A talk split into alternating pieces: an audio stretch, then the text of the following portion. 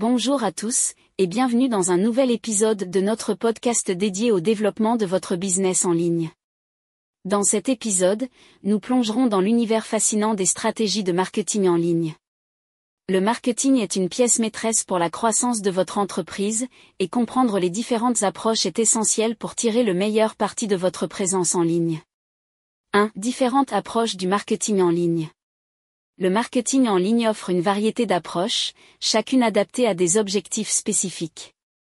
Que vous optiez pour le contenu, le référencement, le marketing d'influence ou d'autres tactiques, il est crucial de choisir celles qui correspondent le mieux à votre entreprise. Le marketing de contenu consiste à créer du contenu pertinent et précieux pour attirer et fidéliser votre audience. Cela peut inclure des blogs, des vidéos, des infographies et bien plus encore. B. Le référencement, SO, est une stratégie visant à améliorer la visibilité de votre site web sur les moteurs de recherche. Des pratiques telles que l'optimisation des mots-clés et la création de liens peuvent renforcer votre positionnement en ligne. C. Le marketing d'influence repose sur la collaboration avec des personnes influentes pour promouvoir vos produits ou services. Leur audience peut devenir la vôtre, renforçant ainsi la confiance et la crédibilité. D. Le marketing par email reste une approche puissante pour établir des relations avec votre audience. Des campagnes ciblées peuvent générer des leads et fidéliser les clients. 2. Publicité payante vs marketing organique. L'une des décisions clés en matière de marketing en ligne est de choisir entre les publicités payantes et le marketing organique. Les publicités payantes offrent une visibilité instantanée moyennant un coût.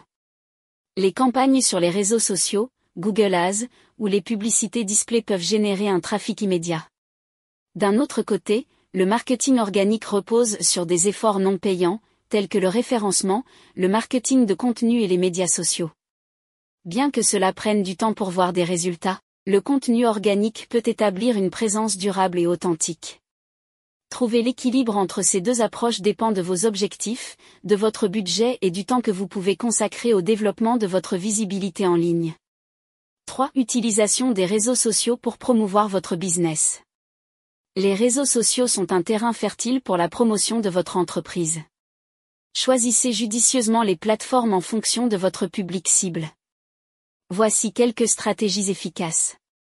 A. Contenu engageant, créer du contenu qui incite à l'interaction, encourageant les commentaires, les partages et les likes. B. Publicité ciblée, utilisez les outils publicitaires des plateformes pour cibler spécifiquement votre audience idéale. C'est collaboration, partagez du contenu avec d'autres entreprises ou influenceurs pour élargir votre portée. D. Suivi des tendances, restez à jour avec les tendances et les changements d'algorithme pour ajuster votre stratégie en conséquence. En résumé, les stratégies de marketing en ligne sont un terrain dynamique. En comprenant les différentes approches, en équilibrant les publicités payantes et le marketing organique, et en tirant parti des réseaux sociaux, vous pouvez créer une stratégie de marketing en ligne puissante pour propulser votre business vers de nouveaux sommets.